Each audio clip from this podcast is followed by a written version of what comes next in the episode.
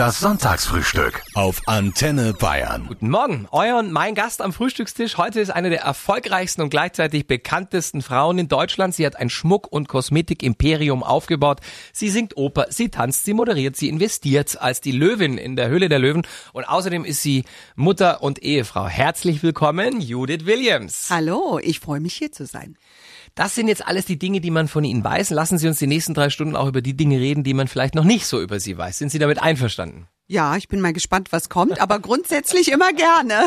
Also bis jetzt ist noch keiner schreiend aus dem Studio rausgerannt hier. Ja gut, das beruhigt mich schon mal. Sie sind eine sehr attraktive Frau, die sehr erfolgreich Kosmetik vertreibt. Wenn Sie an einem Sonntagmorgen jetzt nicht mit mir am Frühstückstisch sitzen, sondern wirklich Zeit für sich haben, was stellen Sie dann alles im Bad an? Im Bad nicht so viel, mehr in der Küche.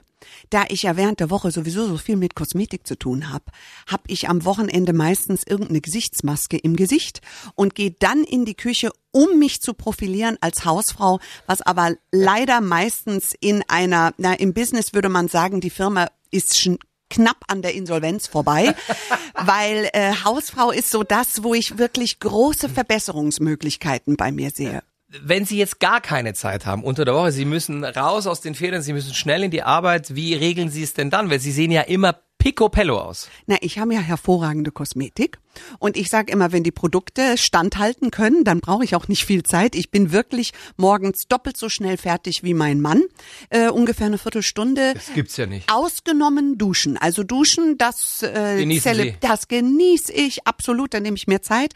Aber alles andere, ein gutes Serum, eine gute Creme, ein schönes Make-up äh, und nicht lange rumfackeln, sondern zack, Lipgloss drauf und los geht's. Ich hatte vor ein paar Monaten ähm, Herrn Dr. Mang hier, den Schönheitschirurgen, Ja.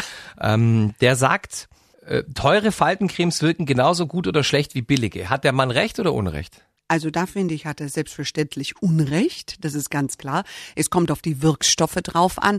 Ähm, allerdings, wo ich ihm äh, wahrscheinlich recht geben würde, das hätte ich eher von ihm erwartet, dass er sagt, eine teure Faltencreme kann nicht das, was eine Schönheits-OP kann. Da würde ich ihm recht geben. Vielleicht hat er es auch so gemeint. Äh, Vielleicht hat er sich nicht ganz getraut. Aber so würde ich es eben sagen. Aber sich zu pflegen und Hautqualität zu verbessern, das sehen wir doch jeden Tag auf der Straße, ob jemand sich pflegt oder nicht. Er hat mir, glaube ich, damals gesagt, dass seine Mutter, die jetzt schon über 90 ist, ein Leben lang die billigste Nivea-Creme, die es auf dem Markt gab, sich ins Gesicht geschmiert hat und die sieht immer noch makellos, also makellos natürlich nicht mit 90, aber immer noch ganz gut aus für ihr Alter. Sagt das nicht jeder Sohn über seine Mutter? Ja, da ich Ihnen recht, Frau Williams. Sie haben eine große Familie. Sie haben zwei eigene Töchter und zwei Söhne, die Ihr Mann aus äh, erster Ehe mitgebracht hat. Wer darf denn morgens äh, da als Erster ins Bad? Also das ist eine ganz heikle Geschichte, weil mein Mann besteht darauf, ein eigenes Bad zu haben, weil er den Kladderadatsch von mir nicht ertragen kann. Ich habe das kleinste Bad in der ganzen Familie. Das ist klein. Ernsthaft? Ja, aber alle lieben mein Badezimmer und alle kommen auf meinen flauschigen Teppich, weil sie sagen immer, Mama, bei dir ist so gemütlich. Sogar die Söhne, wenn wir ein Sit-in haben und wir diskutieren und quatschen und erzählen, äh, dann sitzen wir im Bad. So wie andere Leute am Küchentisch sitzen wir auf dem Badezimmerteppich und alle finden das etwas verwunderlich, aber das ist halt eine Kosmetikfamilie. Die ziehen alle mit. Die ziehen alle mit und es ist gemütlich bei mir im Badezimmer. Kuschelig warm, es, es duftet herrlich, es gibt alles, was man braucht. Manchmal mache ich sogar Snacks. Ernsthaft? In dem kleinen Badezimmer kann man auch frühstücken. Ja, kann man auch frühstücken, Das absolut. Und natürlich baden. Eine Badewanne haben Sie auch, die passt noch rein. Die passt noch ganz, ganz knapp, ist klein, aber schön. Ja. Ist das auch das Badezimmer, in das die Gäste dürfen oder ist das Ihr Heiligtum? Also wenn Sie mal Besuch haben, meine ich. Also ich bin grundsätzlich, ich bin ja Amerikanerin und bei mir stehen immer alle Türen auf. Ich habe dann äh, erst später in meinem Leben festgestellt, dass es auch eine andere Art und Weise gibt zu leben, wo man sagt, mach die Tür zu und das ist mein Bereich und das ist dein Bereich. Das empfinde ich nicht so. Bei mir sind die Türen immer auf und wenn jemand sagt, Judith, ich würde gern dein Bad sehen, sage ich, komm rein, willkommen, willst du noch einen Tee dazu? Zieht man bei Ihnen die Schuhe aus im Haus? Wenn jemand möchte. Mir geht's immer darum, dass der Gast sich wohlfühlt. Wenn er sich mit Schuhen besser fühlt, dann soll er das tun, worin er sich am besten. Das ist ja wie- im Hotel Ja. Williams, würde ich sagen. Ja, schon. Ihre beiden Töchter fangen ja so langsam jetzt das Pubertieren an. Mhm. Schminken die sich mit den Sachen von der Mama? Und, ja, und, das ist bei denen, also die kennen natürlich die Produkte auch in und auswendig, weil die das ja mitbekommen. Ich nehme die auch mal mit ins Labor und so weiter. Ich bin großer Fan davon, Kinder in den äh, beruflichen Alltag der Eltern so aufklärend, so wohlwollend wie möglich zu integrieren. Und Ihr Mann? Macht er sie Aussachen von Ihnen ins Gesicht? Ja, also Lipgloss jetzt weniger. Das habe ich mir schon fast gedacht. Oder ich bin nicht dabei, ja. Aber wenn die Körpercreme mal ausgeht, dann steht der Haussegen schief. Dann heißt es schon, du kümmerst dich überhaupt nicht um mich, ja. Wo ist meine Körpercreme? Also die ganze Familie ist natürlich versorgt mit Shampoo und allem, was es da gibt, ja. Flirten die Bewerber, die männlichen Bewerber in der Höhle der Löwen eigentlich ab und zu mit Ihnen? Ich bin, glaube ich, der schlimmste Flirt, den man haben kann, weil ich merke es immer erst zu spät. Ja. Ich behaupte ja auch, wenn mein Mann nicht so impertinent gewesen wäre, wäre ich bis heute nicht verheiratet. Ich war ja auf einer katholischen Mädchenschule und bin deswegen, auch wenn man es nicht glaubt, schrecklich schüchtern. Und deswegen würde ich wahrscheinlich erst viel später merken, ach, war das ein Flirt? Leider vorbei. Sie haben es bei Ihrem Mann damals erst mitgekriegt, also Sie quasi an Handschellen zum ersten Date ins Restaurant geführt hat oder wie kann ich mir das? Kurz vorm Altar dachte ich, oh hoppla, der da will war vielleicht noch was. mehr. Woher kennen wir uns? Ja. Sie mussten damals eine Entscheidung treffen, nämlich Homeshopping Moderatorin bleiben, gutes Geld verdienen, angenehmes Leben leben oder Sie gehen volles Risiko, Sie setzen alles aufs Spiel, Sie gründen ein eigenes Unternehmen mit all dem, was das mit sich bringt. Warum haben Sie sich für Letzteres entschieden? Weil ich gemerkt habe, dass ich schon ein unternehmerisches Mindset hatte, was ich für alle anderen Marken und Menschen, mit denen ich zusammengearbeitet habe, eingesetzt habe. Ich habe immer so empfunden, als ob das Unternehmen meines Gegenübers mein Unternehmen war. Ich wollte immer das Beste daraus machen. Und zwar damals, als Sie schon moderiert haben. Damals- also, da haben Sie Produkte von anderen verkauft im Fernsehen. Genau, da kamen Leute und die haben, keine Ahnung, irgendwas Tolles erfunden, produziert und sind damit ins Teleshopping. Und ich wollte immer mehr wissen. Ich wollte immer wissen, wieso hast du es entwickelt? Äh, warum verbessert es das Leben meines Kunden? Und was bewirkt, wenn wir jetzt 500 oder 5000 verkaufen? Was bedeutet das für den Unternehmer, der gerade quasi zitternd vor mir steht? Und nachdem ich so viele andere Marken aufgebaut und sehr gut etabliert habe, habe ich gedacht, oh, Judith, irgendwie kannst du das. Und dann dachte ich, wieso mache ich das eigentlich nicht für mich selbst? Und äh, dann begann die Zeit der größeren Verantwortung. Ich meine, andere studieren dafür acht Jahre Betriebswirtschaftslehre. Sie hatten diesen Background ja nicht. Nein, aber ich bin, sage ich mal, und das meine ich liebevoll verrückt. Und das muss man sein? Ein Ja, bisschen? ein bisschen glaube ich schon. Also wenn man zu großer Bedenkenträger ist, kommt man meistens nicht in Bewegung, obwohl es diese Leute dringend, dringend braucht. Und ich vor allem brauche die um mich herum, um wirklich alle Möglichkeiten abzuchecken checken in einer gewissen Sicherheit. Aber ähm, ich habe immer einen starken Fokus gehabt auf das, was ich gerne sage ich mal, erschaffen würde, gemeinsam mit anderen Menschen. Und ich arbeite wahnsinnig gern im Team. Und dieses Leadership, das lag mir immer schon als Kind. Das habe ich alles später erst reflektiert. Aber ich glaube, wenn jemand gerne Leadership, gerne in eine Rolle geht, wo er andere Menschen empowert und ihnen hilft, äh, vorwärts zu kommen, dann bist du ein natural born Leader. Und dann kannst du dich auch trauen, Unternehmer zu sein. Wie waren denn für Sie die ersten Monate in dieser Geschäftswelt? Ähm, also in der echten Höhle der Löwen, im echten Haifischbecken. Vor allem unter vielen männlichen Haien. Also ich musste mir Basics beibringen, wie zum Beispiel, wie gründe ich eine GmbH. Ich habe mir sehr schnell ein Netzwerk aufgebaut von Menschen, wo ich einfach die dümmsten Fragen gestellt habe und keine Frage ist dumm und das würde ich auch jedem empfehlen, der sagt, ich habe in mir ein Brennen, dann setz dich in Bewegung und tu, was du tun musst. Also habe ich das getan. Da, wo ich so stark Gas gegeben habe, bin ich vorwärts gekommen.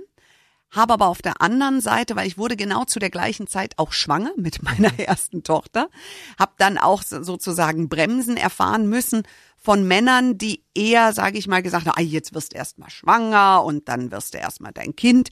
Aber äh, ich hatte das in meinem Kopf und ich hatte ja schon gegründet. Es gab für mich keinen keinen Weg zurück. Und ähm, somit musste ich einfach mich echt durchsetzen und immer wieder sagen, nein, ich will, ich gehe und ich werde dich überzeugen. Und die Menschen sanft und liebevoll in einer guten Kommunikation überzeugen. Das ist ganz, ganz wichtig. Sie sind nicht der Ellbogentyp. Nein, ich bin nicht der Ellbogentyp, der, ich würde lieber umarmen. Ich bin lieber der Umarmende, ich will lieber die Menschen mitnehmen. Wer nicht mitkommen will, der geht seinen anderen Weg, aber ich schub sie nicht weg. Frau Williams, brauchen wir eine Frauenquote hier in Deutschland? Ja, wissen Sie selbst, ich bin mir da unschlüssig und schwanke hin und her und hin und her und dann denke ich wieder einen Tag, ja, brauchen wir wenigstens eine Zeit lang. Ich glaube, wir brauchen ein anderes Mindset Frauen gegenüber und auch der Rolle einer Mutter gegenüber, weil ich weiß, viele Frauen ohne Kinder äh, beklagen sich darüber, dass man als Frau nicht ganzheitlich gesehen wird, wenn man keine Kinder hat ähm, und Frauen mit Kinder sagen, ich werde nur noch als Mutter gesehen. Mhm. Vor allem ein Punkt finde ich wirklich schlimm, dass sobald Frauen Kinder haben, finden sie nicht mehr statt in den obersten Führungsetagen. Mhm. Finde ich nicht okay. Der Frauenanteil in Ihrer Firma liegt bei 80 Prozent, ne, so ungefähr. Ja, ein bisschen höher. Sogar noch höher. Wollten Sie das so oder trauen sich nicht mehr Männer zu zur Company Judith Williams? Doch, aber das hat eher mit den Themen zu tun, Kosmetik. Wir ja. machen ja nicht nur Judith Williams Kosmetik, sondern viele andere Marken, auch im Biobereich und so weiter. Und das hat einfach, glaube ich, mit dem Thema zu tun. Ab Dienstag sitzen wieder Millionen Deutsche vorm Fernseher und fragen sich, ob Judith Williams bei der Höhle der Löwen ihr Geld versenkt oder den nächsten Millionendeal macht. Macht sie das ein wenig nervös, Frau Williams, oder? Mittlerweile nicht mehr, weil ich sage mal, Geld äh, wechselt nur den Besitzer. Es ist ja immer noch da. Du musst nur gucken, dass es, wenn es bei dir ist, dass du es richtig einsetzt, weil Geld bringt nur etwas, wenn es arbeitet. Für die Menschen. Sind Sie eigentlich in der Sendung die mit dem besten Riecher? Also schlägt da die weibliche Intuition den männlichen Alpha? Ui, da wären jetzt meine männlichen Kollegen natürlich sehr erbost, wenn ich sagen würde. Aber meiner Meinung nach habe ich den besten Riecher für Dinge, sage ich mal, die wirklich wertvoll sind. Sie haben eine Familie und eine Karriere. Also es geht ja. Was raten Sie einer jungen Mutter, die eine tolle Geschäftsidee hat, ähm, aber kleine Kinder und einen Halbtagsjob? wenn es irgendwie geht, Oma und Opa dazu zu ziehen. Wenn das nicht geht, äh, brauchst du ein anderes Netzwerk, das dich unterstützt. Wir Frauen tendieren dazu, äh, alle Aufgaben auf uns zu ziehen und uns immer für alles verantwortlich zu sehen. Aber man darf Aufgaben verteilen und man darf auch seiner Schwiegermutter mal, wenn sie sowieso Freude an den Kindern hat. Was die meisten ja haben. Ja, was Gott die meisten Dank. Gott sei Dank haben. Und dieses, oh, ich meine, die Omas und Opas heutzutage sind ja häufig unglaublich rüstig. Und ich finde, die muss man auch stärker integrieren. Wenn, wenn es geht. Wenn das nicht geht, bau dir ein anderes Umfeld auf. Aber man muss wirklich wissen, ähm, wenn diese Geschäftsidee fruchten soll, brauchst du dein Engagement, du brauchst deine Zeit und hab nicht so ein schlimmes Gewissen. Ich hatte ein schlechtes Gewissen, jahrelang bin ich heulend manchmal zur Arbeit gefahren, in die Firma gefahren, gedacht, oh, hm, ja, aber du hast halt dieses Herz, dass du, you want to make a difference, sagt man. Ich, ich wollte etwas erschaffen, das war ein Brennen in mir. Ich mhm. habe dieses Brennen auch für meine Kinder, aber das heißt nicht, dass ich 24 Stunden zu Hause sein muss. Man muss auch mal fairerweise dazu sagen, in skandinavischen Ländern funktioniert das ja hervorragend. Die machen es ja seit Jahrzehnten so, dass ein Kind, das mhm. nicht einmal ein Jahr alt ist, mhm. schon in eine Kita kommt. Und die haben ja nachweislich, diese Kinder, eine hervorragende Sozialkompetenz. Absolut. Weil absolut. die natürlich sehr früh ja? mit Gleichaltrigen lernen, sich entweder durchzusetzen oder auch mal sich zurückzunehmen also eine ja. Mutter muss heute nicht mehr die ersten fünf Jahre nonstop zu Hause für ihre Kinder da sein. Nein, absolut. Also finde ich nicht. Aber das ist eine so persönliche äh, Frage, dass man sich eigentlich nur mit seiner eigenen Meinung ja. unbeliebt machen kann. Vor allem als Frau. Wenn du als Frau rausgehst und sagst, ja, ich finde, alle Frauen sollten arbeiten, dann wirst du natürlich äh, nicht die Schwesternschaft als Resonanz mhm. bekommen, mhm. äh, weil das so persönlich ist, mhm. dieses Muttersein. Und deswegen würde ich niemals darüber urteilen. Was ich nur erschaffen möchte, ist mehr Möglichkeiten und dieser große Block an schlechtem Gewissen. Ich bin eine schlechte Mutter, wenn ich Vollzeit arbeite. Wie viele Frauen wollen wirklich Vollzeit oder wollen wirklich ihr eigenes Unternehmen und sagen, okay, aber jetzt habe ich nicht zu Mittag gekocht, jetzt habe ich nicht vorgekocht. Dieses Helikopterdasein, müssen wir das wirklich haben? Tun wir unseren Kindern damit wirklich etwas Gutes oder nehmen wir ihnen von ihrer Selbstständigkeit? Ich meine, ich habe es erlebt, dass Siebenjährigen die Schuhe zugebunden worden sind. Äh, Mensch, vielleicht ist es besser, dass der Junge das selber lernt mit sieben. Frau Williams, wie gehen Sie mit Männern um, die Sie nicht ernst nehmen, weil Sie eine Frau sind? Mit Schirm, Charme und Melone. Und das heißt? nee, man muss einfach, äh, you have to let it go. Ich, ich frage mich immer, hm, und werde ich mich das aufhalten lassen? Soll der mich aufhalten? Soll mich das ärgern? Der Mann, der dich aufhalten will, oder vielleicht will er es ja gar nicht, vielleicht ist er unbewusst, der ist ja auch in einem gewissen Mindset erzogen und hat sein Verhalten ja über die Jahre schön gezüchtet. Jetzt komme ich daher und bin vielleicht irgendein Unikum, was dem noch nie so begegnet ist. Das ich bin für den wahrscheinlich eine Herausforderung. Muss nur wissen, wo ich hin will und dann gehe ich halt weiter, dann gehe ich halt an ihm vorbei. Wie kann ich mir das konkret vorstellen? Also wenn Sie merken, Sie sitzen dem Mann gegenüber und Sie merken, der nimmt Sie nicht ernst. Ich glaube grundsätzlich ähm, wenn jemand dich nicht ernst nimmt, dann hat man eine sehr, sehr schwierige oder beinahe gar keine Grundlage für ein Zusammenarbeiten. Männer wollen meistens gehört werden. Sie wollen derjenige sein, der erstmal sagt, wie die Sache ist. Aber es ist egal, ob es Mann oder Frau ist. Ich versuche dann nicht zu differenzieren. Es gibt natürlich Männer mit einem alten Mindset, die blöde Sprüche loslassen aber die vergesse ich in dem Moment wieder. Ich mhm. mache das wirklich ganz stringent. Das, was negativ ist, das filtere ich aus. Das, was positiv ist, das nehme ich auf wie ein Schwamm und nehme es, versuche es in eine Energie umzusetzen, die nach vorne bringt. Die nicht nur mich, es geht ja nicht um mich, sondern es geht um mein Team. Es geht die Sache, für die wir uns gemeinsam begeistern. Ich glaube, dass Mitarbeiter, die wollen einen Unterschied machen in der Welt. Die wollen und sie haben auch das Recht. Wichtiger als Geld, ne? Viel wichtiger als Geld ist, fühlen Sie sich wohl, kommen Sie morgens gerne in, in, ich sag mal so wie wir als Kinder, in die Schule. Hattest du da einen Lehrer, wo du gesagt hast, Mensch, der Herr Meier, da freue ich mich aber drauf, wenn der Herr Meier da ist, ja? Und so eine Leadership äh, möchte ich etablieren mhm. und möchte, weil ich sehe eigentlich die Mitarbeiter alle wie kleine Mini-Unternehmer.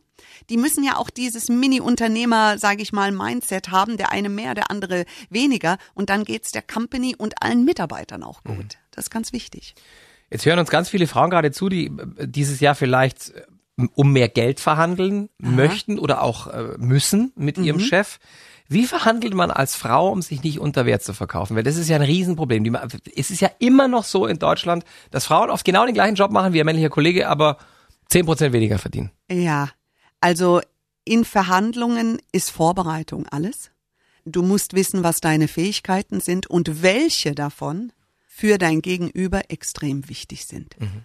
Und male ihm das Szenario auf, was ihm etwas bringt, wie du dich einsetzen wirst mhm. und wie die Fähigkeiten dann matchen sozusagen. Und ähm, meistens ist das bei mir immer sehr gut gegangen. Mhm. Also die Perspektive zu wechseln, was du dem anderen eigentlich bringst. Und wenn das nicht funktioniert, dann kannst du immer noch äh, einen anderen Weg suchen. Mhm. Mhm. Aber auf jeden Fall immer in sehr, sehr positiven, immer mit größter, größter Wertschätzung. Das ist vor allem äh, bei der Verhandlung mit Männern sehr wichtig. In Ihrer Firma, Frau Williams, duzen sich alle. Ja. Warum? Ja, weil ich finde, es gibt eine angenehmere Atmosphäre. Ich bin Amerikanerin und ich habe immer ein bisschen ein, ein Problem mit einem Sie. Jedes Mal, wenn ich das höre, dann denke ich mal so, oh, ja, Distanz, Distanz. Und ich bin kein Mensch von Distanz. Ich, ich liebe Nähe, ich liebe es auch Menschen an mich ranzulassen und weil ich, ich finde, man arbeitet leichter miteinander, mit einem Du. Und Respekt haben wir ohnehin voreinander. Das ist in unseren Werten drin. Wir brauchen durch das Sie nicht die nötige Distanz, um mhm. Respekt zu haben. Jetzt geht am Dienstag wieder die Höhle der Löwen los und Sie haben ja da auch eine Menge Verantwortung. Woran sehen Sie, weil Sie haben ja da nicht viel Zeit, sich das anzuschauen, ob jemand das Zeug zum Unternehmer hat? Es ist ja nicht nur die gute Idee. Ja, das ist natürlich immer so ein bisschen, ich sag mal, eine Wette, die man eingeht das Produkt oder die Marke, da muss man schon was draus machen können. Das stimmt. Aber der Grund, weshalb werde ich Unternehmer? Ich bin damals nicht Unternehmerin geworden, weil ich gesagt habe, ich will reich werden oder äh, ich will Geld äh, machen. Das war ein Brennen. Ich liebe einfach Kosmetik und ich liebe es, Menschen äh, zu behandeln, zu massieren. Ich liebe diese Haptik davon, dass Menschen sich pflegen. Ist gut zu wissen. Wir können gleich loslegen. das ist, habe das schon immer bei uns zu Hause gemacht, immer alle Handmassage gemacht, Rückenmassage und Gesichts, ob sie wollten oder nicht, ja. und und das das ist meine Leidenschaft, ja. Menschen etwas Gutes zu tun. Und wenn das Mindset, sage ich mal, klickt und man im Unternehmertum nicht nur, sage ich mal, das Geld sieht, äh, sondern ein, ein, ein Sinn dahinter, dann ist das meistens und das Produkt und die Marke muss stimmen, weil wir, wir investieren immer langfristig. Mhm. Wir sind sehr am Markenaufbau interessiert. Ich möchte langfristig im Regal stehen. Ich möchte langfristig im, im Omni-Channel sozusagen eine Marke kreieren, wie zum Beispiel bei Little Lunch, ja, bei den Suppen. Wenn du heute Little Lunch sagst, sagen sie, oh, die Suppen. Ja, Deutschlands meistverkaufteste Ökosuppe. Das war mein erstes LEH-Investment äh, äh, im Foodbereich. Äh, war ich davor bei Edeka? Nein, aber ich bin mit den Gründern abgeklopft, jede Tür gemeinsam mit denen Hand in Hand, bis wir drin waren, ja, bis wir überall die Türen auf hatten. Äh, Frank Thelen war da auch oder ist auch noch äh, mit dabei. Und äh, viele Dinge tust du einfach zum ersten Mal. Sie singen Sopran, das ist ganz hoch, ne? Ja, relativ hoch, genau. Ja. Mhm. Wenn, also die Antenne Bayern Melodie geht ja so. Da, da, da, da, da. Könnten Sie das jetzt, also aus dem Stegreif? Bin jetzt nicht eingesungen. Da, da, da, da, da. Ach, sensationell. Ich hatte so, ich habe mir so ja. gewünscht, dass Sie das machen. Und das war jetzt Sopran? Äh, ja, ich meine. Bop, bop, bop, bop. Wäre noch ein bisschen ja. höher. Das wahrscheinlich äh, Sopran. Ja. Sie können morgen anfangen. Bei Ihnen wurde ja damals, als Sie auf dem Weg, also, also Ihre Karriere als Sängerin gestartet haben, ein mhm. Tumor festgestellt. Und die Hormonbehandlung daraufhin hat Ihre Stimme beeinträchtigt. Mhm. Sie war eine junge Frau. Ist da, ist da nicht eine ganze Welt zusammengebrochen? Ja, schon, aber im, im Rückblick muss ich sagen, ähm, wenn ich mir Schicksalsschläge von anderen Menschen anschaue, teilweise, das ist einfach etwas, was das Leben mit sich bringt. Natürlich, wenn du denkst, das ist mein Traum und da gehe ich und das ist meine Karriereplanung und du hast dein Leben durchgeplant, bis du 80 bist, was ich heute sowieso nicht gut finde, weil ich finde, heute solltest du dir mehr Freiraum lassen. Aber ich hatte das damals. Ich habe einfach gedacht, so wird mein Leben und dann wird alles ganz anders. Das passiert hier häufig, ja, ob man einen Partner verliert oder Job verliert oder was auch immer es ist. Ich habe halt meine Stimme verloren. Ähm, und dann musst du dich neu erschaffen. Und das ist heute, glaube ich, auch im Rahmen der Digitalisierung für uns alle etwas, womit wir uns Je besser wir uns anfreunden, desto besser werden wir uns neu erfinden können, weil ich glaube einfach dran, dass wir Menschen nicht nur ein Talent haben und wir tendieren dazu, uns ständig in Schubladen zu stecken. Und ich fände es so schön, wenn wir einfach sagen, hey, der Buchhalter oder äh, äh die Steuerberaterin oder die Tänzerin, die kann noch ganz, hm. ganz andere Sachen. Ich glaube, wir haben einfach eine Fülle in uns, wo wir nur fünf Prozent davon benutzen. Trotzdem singen Sie noch ab und zu, ne? Mit Ihrem Vater. Ja, genau. Ich singe mit meinem Vater, aber ich äh, singe immer für den wohltätigen Zweck. Ich habe mir damals äh, äh, versprochen, dass wenn meine Stimme wieder kommt, sie kam jetzt nicht so wieder wie damals, als ich auf der Bühne stand. Ich kann also keine Opern mehr singen, aber ich kann mit einer Big Band singen mhm. oder ich habe auch schon mit José Carreras gesungen und so weiter. Ähm, ich singe immer für den guten Zweck und spende immer das Geld und die Gage für den guten bin organisiert mit mhm. verschiedenen Organisationen, SOS Kinderdorf, José Carreras Leukämie-Stiftung, Caro e.V. und so verschiedene Frauenhäuser etc. Und die unterstütze ich mit ganzem Herzen. Ich mutmaße jetzt einfach mal, dass Sie die Hauptverdienerin in Ihrer Familie sind. Wie kommt Ihr Mann damit klar? Oh, da müssen Sie ihn fragen. Aber Sie haben doch eine weibliche Intuition. Sie spüren das doch. Ich, es gibt ja. Männer, die kommen damit besser und manche schlechter klar. Muss Absolut. man ganz ehrlich sagen. Ich habe ja jahrelang als Kind wie Millionen von Frauen und Schwestern da draußen beobachtet, wie Männer das Geld nach Hause gebracht haben und sie gedacht haben, das ist ihr Geld und die Frauen äh, dann mit Haushaltsgeld, sage ich mal, abgespeist worden sind. Wir machen das bei uns einfach ein bisschen anders, weil äh, mein Mann ist ja auch stark mit äh, in der Company und hilft mir und managt und hat natürlich auch sein, sein eigenes unternehmerisches Dasein. Und deswegen habe ich gar nicht diese Brille auf. Also Geld ist mir ehrlich gesagt nicht so wichtig und wem gehört was. Das ist, das sind Dinge, die wir nutzen. Ein Haus, das ist etwas, das benutzt du eine Zeit lang, solange es für alle zum Wohle äh, dient. Und in dem Moment, wo du sagst, es muss sich ändern, muss es sich wieder ändern. Aber kann ich was mitnehmen? Nix. Also deswegen. Es ist auch vollkommen egal, wer bei Ihnen das Haus bezahlt hat. Es ist da, wurscht. die Kinder wohnen drin, Ihr Mann genau. wohnt drin, Sie wohnen drin. Das Punkt. ist nichts, worüber ich mir Gedanken mache. Wer backt denn bei Ihnen zu Hause äh, die Kindergeburtstagskuchen? Weil Sie vorher gesagt ja, haben. Das, das mache ich zum Leidwesen aller mache ich das, ja. Und äh, vorletzte Woche hat meine Tochter so schön gesagt, Oh Mama, schau mal, wie toll der Kuchen ist gar nicht verbrannt und hat mir ein großes Lob ausgesprochen. Och, und da dachte ich, oh Gott, Judith, das ist aber schon tief gesunken, wenn deine 13-Jährige dich motiviert mit der Kuchen ist nicht verbrannt. Was ist denn hier? Ich konnte früher mal, ich glaube, gut kochen oder es hat mir keiner Gegenteiliges gesagt. Aber mittlerweile, ähm, ich glaube, das ist, wenn man zu viele Dinge auf einmal macht. Ich mache Ja. dann nochmal schnell eine Telefonkonferenz, organisiere noch hier und da und dann verbrennen. Also gerade ist es mir passiert mit Lasagne. Ich habe Lasagne gemacht und dann äh, habe ich die Lasagne in den Ofen geschoben, äh, hebe meinen Kopf und sehe die ganze Mozzarella noch auf der Fläche und denke, hä, wo kommt die ganze Mozzarella her? Und dann ahnte ich schon, ah, ich habe den Käse vergessen. Also haben wir schnell die Lasagne aus dem Ofen wieder rausgenommen und die Kinder haben mir geholfen, die Platten wieder anzuheben und reinzustopfen, was das Zeug hält, dass der Papa das nicht merkt. Er hat es nur gemerkt, dass wir dann erst um halb drei Mittagessen gehabt haben. Aber er toleriert es. Wir halten fest, kaufen Sie Judith Williams Kosmetik und Schmuck, kaufen Sie keinen Judith Williams Kuchen. genau.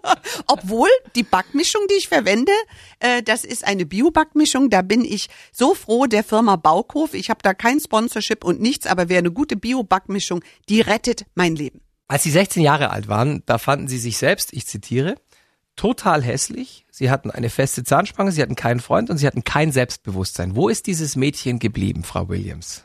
Die ist schon noch da. Aber ich habe ihr erlaubt, sich weiterzuentwickeln.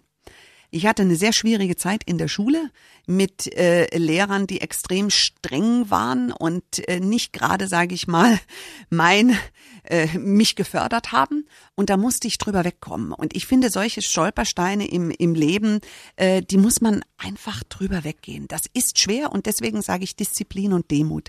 Und Disziplin ist für mich nicht Knäckebrot, sondern Disziplin ist für mich der Weg ins Schlaraffenland. Weil wenn du Disziplin mit dir selber hast, dann wird dir das die Möglichkeit geben, alles aus dir zu bauen und dich so zu entwickeln, wie du möchtest. Aber du brauchst dazu eine gewisse Disziplin, liebevolle.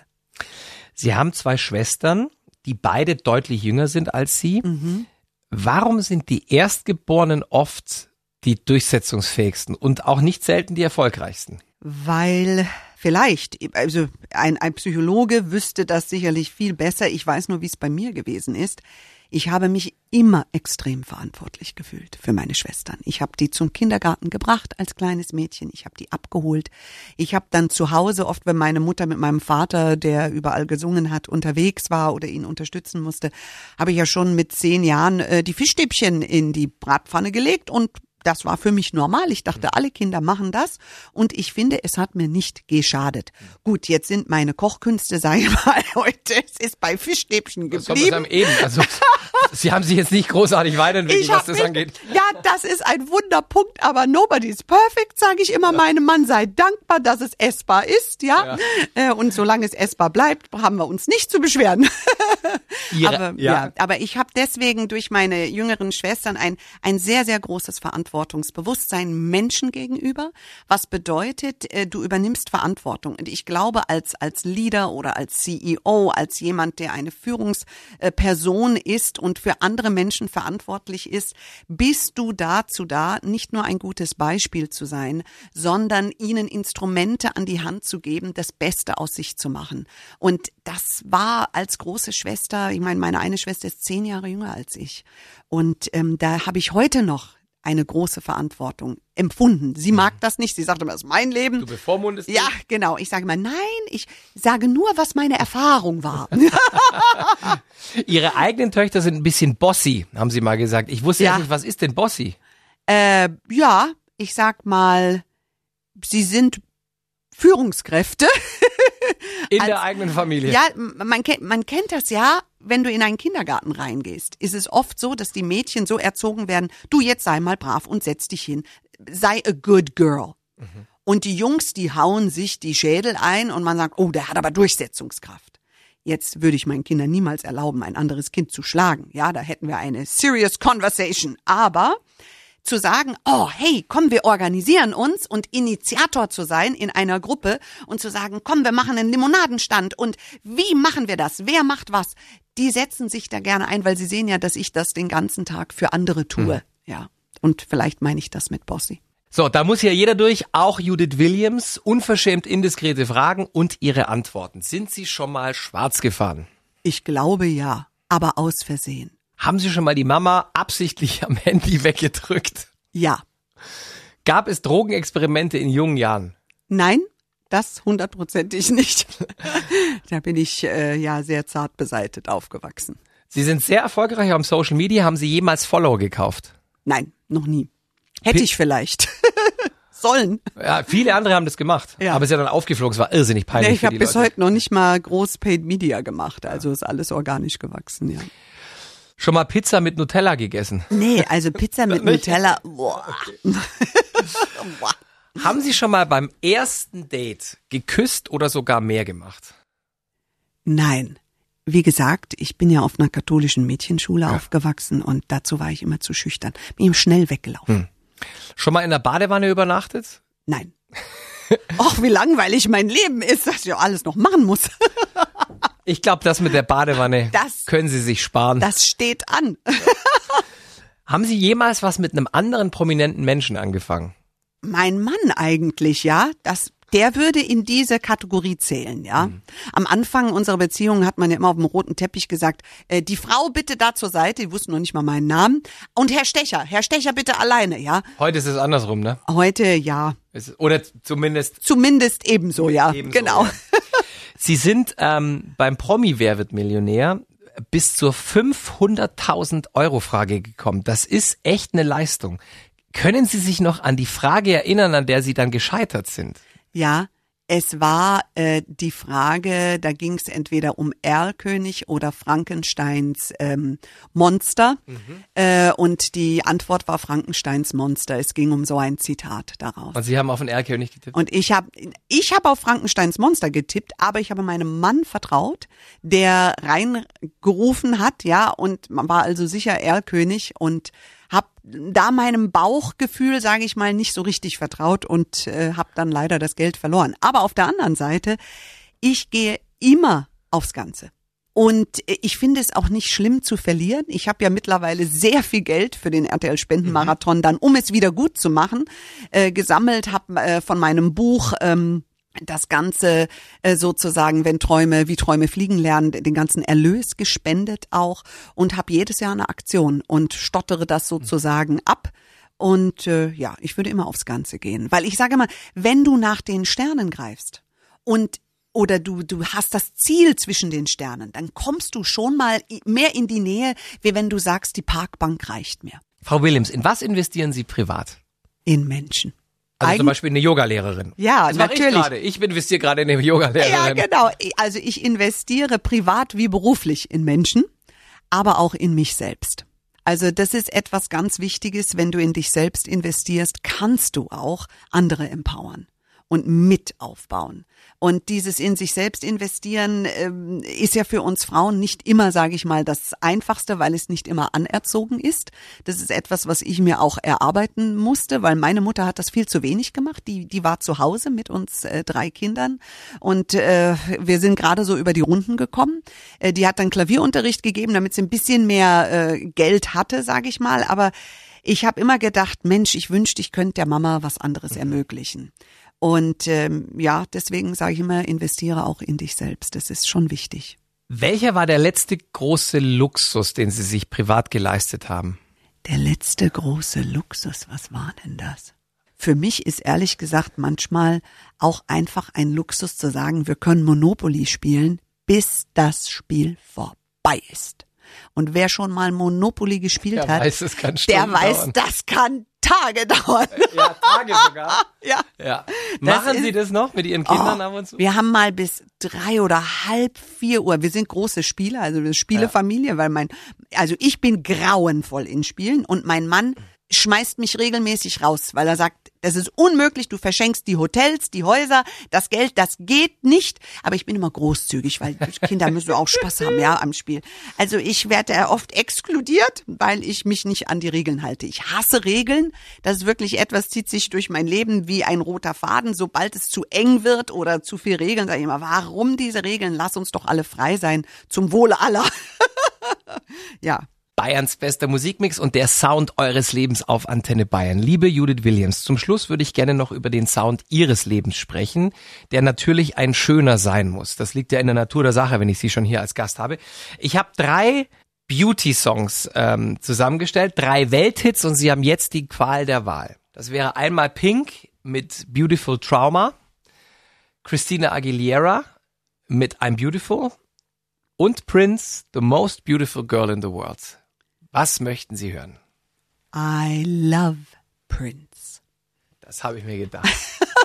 Fanden Sie den heiß als, als junges Mädel? Also, es war jetzt nicht ganz mein Typ, aber seine Musik finde ich ja. extrem heiß. Ich meine, ja. er, er, er, ging Ihnen, glaube ich, nur bis zum Bauchnabel. Von der Wahrscheinlich. Das kann sein. Und er ist sehr schlank. Ich habe immer eher auf, Beides. auf Beides. mollige Männer gestanden. Ja. Wirklich? Auch wenn mein Mann sehr schlank ist. Ja, Ihr Mann ist doch, der hat ja. eine Top-Figur. Ja, ich fand immer mollige Männer ganz toll. Ja. mein Vater ist ja auch immer mollig gewesen. Vielleicht liegt's daran. Daran liegt's ganz sicher. Ich dachte, ich habe jetzt einen Wunsch frei, was man an der Welt ändern kann. Das dürfen Sie auch noch gerne mitgeben. Ja, ich würde mir wünschen, dass alle Frauen oder dass viele Frauen ähm, die Möglichkeit haben oder sich trauen, so an sich zu glauben, wie ich es mir erarbeitet habe. Und sich durch liebevolle Augen zu sehen, weniger urteilend, sondern mehr, sage ich mal, befürwortend, dass es leichter wird für uns. Leichter. Und damit meine ich dieses Kopfkino, das stattfindet, wieso, weshalb, warum wir etwas nicht können, sondern dass wir es uns einfach gemeinsam leichter machen. Schön, dass Sie bei uns waren. Vielen Dank, hat mir freu sehr mich, viel Spaß gemacht. Mir auch und ich freue mich, wenn wir uns eines Tages mal wiedersehen. Bis ganz bald. Bis ganz bald. Das Sonntagsfrühstück auf Antenne Bayern.